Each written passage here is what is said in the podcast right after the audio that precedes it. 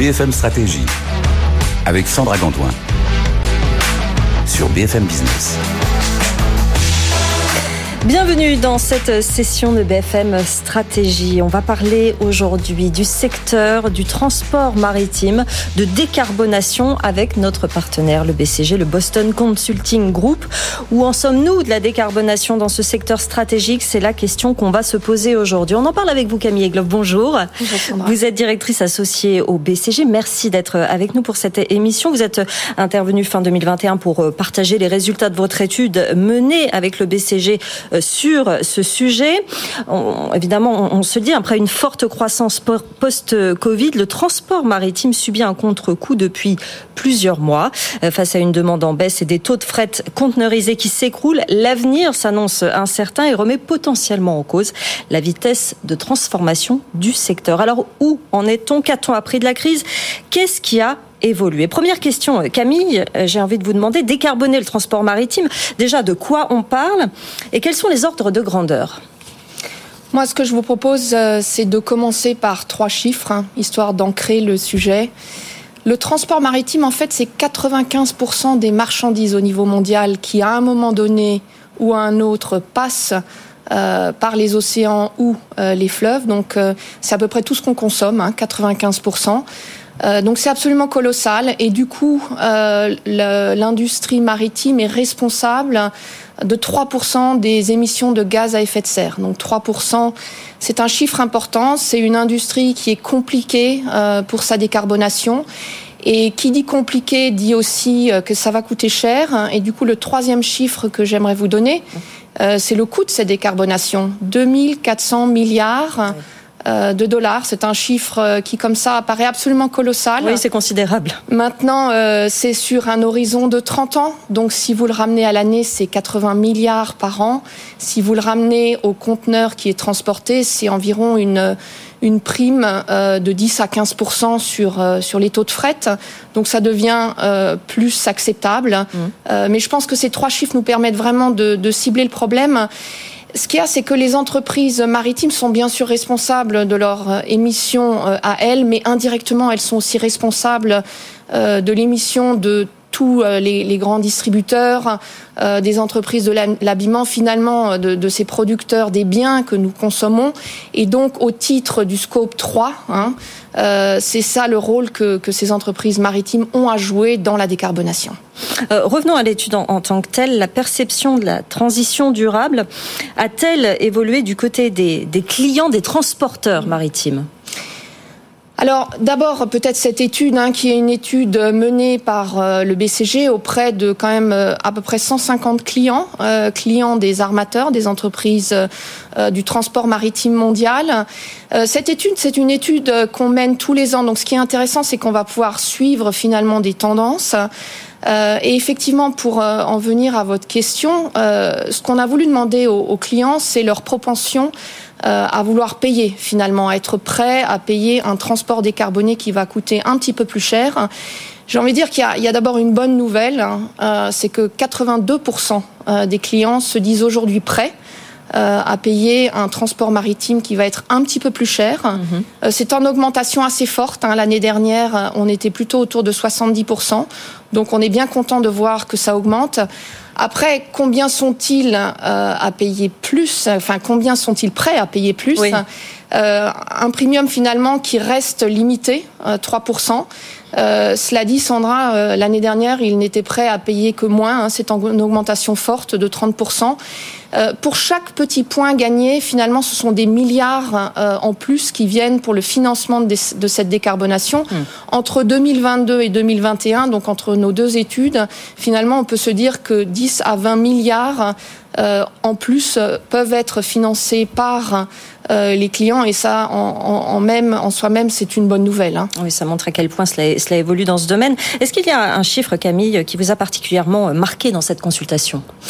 Oui, absolument. Il y a un, chiffre, euh, peut-être d'ailleurs je vais vous dire deux chiffres, moi, qui m'ont marqué. Allez-y. Euh, il y a tout d'abord une notion de loyauté. Alors que les clients soient fidèles, c'est finalement une notion qui est pas facile à appréhender dans le transport maritime parce que ça fait des années, moi, que je travaille dans cette industrie, ça fait des années qu'avec mes clients, on se dit, ben, c'est une industrie qui est difficile, où il est difficile de se différencier en tant que euh, apporteur de services. Mhm. Et là, vous avez des clients qui vous disent, euh, eh ben, écoutez, moi, euh, même si je suis pas forcément toujours prêt à payer plus, ou si je suis prêt à payer plus, mais seulement un peu, eh ben, en fait, vous savez quoi? L'entreprise qui m'offre un, transport décarboné, je vais y être plus fidèle. Et ça, c'est c'est de l'or, ça, pour les entreprises maritimes, mhm. parce que ça veut dire qu'il y a euh, matière à aller travailler avec les clients, à chercher des solutions ensemble. Et donc, euh, ce chiffre hein, qui est aujourd'hui de, de 70% de clients qui disent qu'ils seront plus fidèles euh, à ces compagnies qui offrent un transport décarboné, moi, c'est le, premier chiffre qui m'a marqué dans cette étude, un chiffre en très très forte hausse. Oui. le deuxième élément, c'est également de, de, se dire que deux tiers des clients euh, seront aussi prêts à payer plus dans le futur. C'est-à-dire que tout à l'heure, je vous disais, ils sont prêts à payer seulement 3% en plus. Mais deux tiers disent, eh ben moi, euh, d'ici 5 à 10 ans, je vais pouvoir débloquer plus de fonds par rapport à cette décarbonation. Et donc ça, c'est le deuxième chiffre. Euh, qui m'a marqué dans cette étude. Quand on a eu les résultats, on s'est dit, ben, si on met vraiment nos lunettes roses et qu'on se dit, voilà, euh, on y croit, la décarbonation, il faut être optimiste par rapport à ça. Euh, eh bien, il y a ces éléments qui viennent vraiment étayer cet optimisme euh, et nous dire qu'on peut continuer à y croire et à y travailler euh, en ce sens. Ça veut dire que c'est pas seulement de la communication, il y a des discussions entre les partenaires, entre les transporteurs maritimes, avec avec leurs clients, avec leurs partenaires, pour justement trouver des, des vraies solutions. C'est quelque chose qui est totalement concret aujourd'hui. Absolument, et, et, vous le dites, hein, les partenariats, c'est c'est un des éléments absolument clés. Euh, il n'y a pas aujourd'hui un, une compagnie maritime qui peut sortir euh, les solutions toute seule.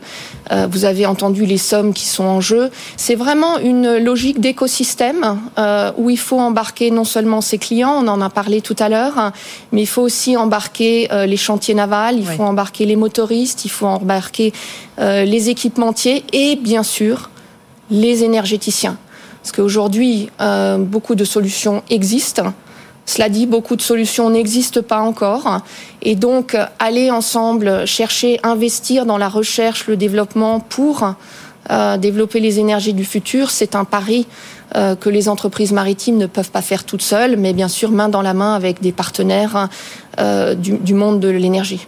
Revenons sur, sur, le, sur le comment on va mettre en place cette décarbonation. Quels sont les principaux moteurs de cette décarbonation, Camille? Oui, c'est une bonne question. Écoutez, moi, je, je vois quatre euh, moteurs principaux. Oui. Euh, le premier reste euh, la réglementation. Hein. Et d'ailleurs, euh, à peu près 50% euh, d'ailleurs de nos clients de notre étude hein, nous disent que c'est le moteur numéro un pour eux. Si on se remet un petit peu dans, dans ce cadre de la réglementation, si vous me permettez, je rappelle deux, trois petits éléments. Euh, la réglementation, c'est l'organisation maritime internationale euh, qui euh, en est le leader hein, et qui, en ligne avec l'accord de Paris, a dit que d'ici à 2050, il faut qu'il y ait 70% d'émissions en moins de CO2 par rapport à 2008. ce qui est intéressant, c'est qu'il y a une première étape qui est demain, une étape qui est à 2030 où euh, l'Organisation maritime internationale a dit qu'il fallait qu'il y ait 40% d'émissions en moins. Et ça, c'est donc premier, euh, une première étape qui est extrêmement euh, euh contraignante et, et, euh, et, qui va demander des progrès et une accélération.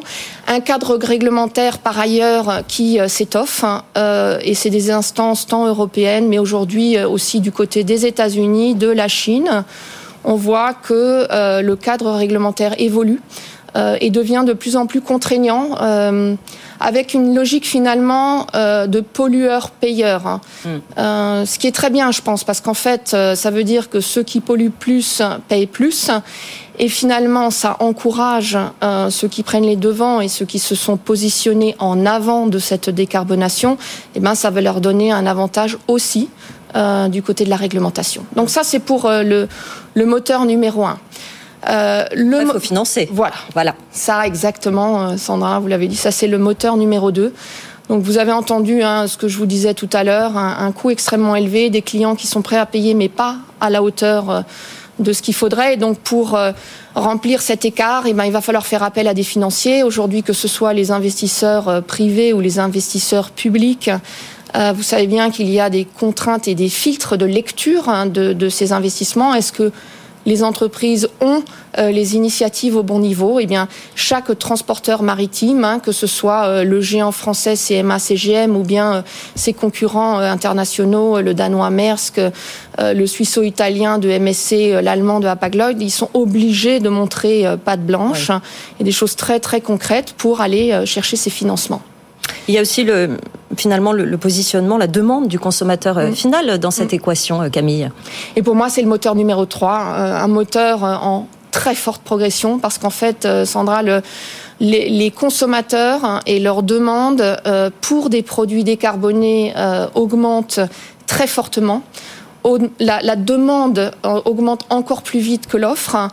Euh, et on va y revenir euh, parce que euh, je, vous commenterai du coup l'opportunité qui se présente. Mais les consommateurs aujourd'hui demandent un transport décarboné, tout comme ils demandent des biens de consommation, des habits qui, qui, qui présenteraient de la circularité. Et ça, pour moi, c'est le moteur le plus important parce que, in fine, c'est vous, c'est moi, c'est nos enfants qui demandent de plus en plus que ces services et, ces biens soient, soient verts. Hein. Et le quatrième point, c'est finalement euh, les employés. Oui, c'est intéressant, euh, effectivement. De, de, ces, de ces entreprises maritimes. Je pense que dans, dans cette émission, on a beaucoup parlé de la guerre des talents. Euh, les entreprises maritimes ne sont pas à l'abri. Euh, et sous la pression de leurs employés, elles doivent aussi montrer euh, qu'elles sont capables d'avancer. Les employés existants, mais aussi les talents euh, du futur, parce que les compagnies maritimes doivent déployer des solutions qui sont de plus en plus pointues. Il faut développer, il faut euh, investir, il faut euh, faire de la recherche. Pour ça, il faut avoir des talents. Et les talents, ils viennent parce qu'ils croient en la proposition de valeur de leurs employés. Et donc, ça devient un des moteurs très importants. Très, très rapidement, d'un point de vue stratégique, qu'est-ce que ça implique pour les transporteurs? Alors je pense qu'on a déjà parlé de, de, tout ce qui était partenariat. Finalement, je vais vous dire quelque chose qui est, qui est très simple, hein, c'est-à-dire que les transporteurs aujourd'hui, euh, et je prends l'exemple d'un CMA qui a déjà euh, fait beaucoup euh, d'avancées, qui a une flotte de porte-conteneurs géants qui est propulsée au gaz naturel liquéfié et qui investit dans d'autres sources de, de, carburant propre, eh bien, il faut qu'ils sachent exactement où ils en sont, où va cette trajectoire pour eux.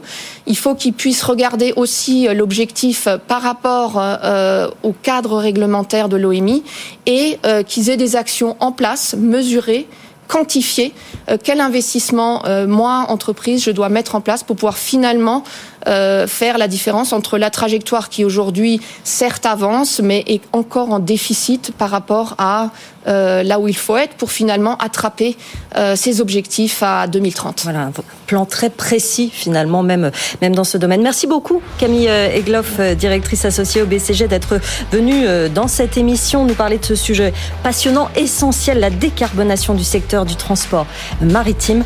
À très bientôt pour une nouvelle session de BFM Stratégie.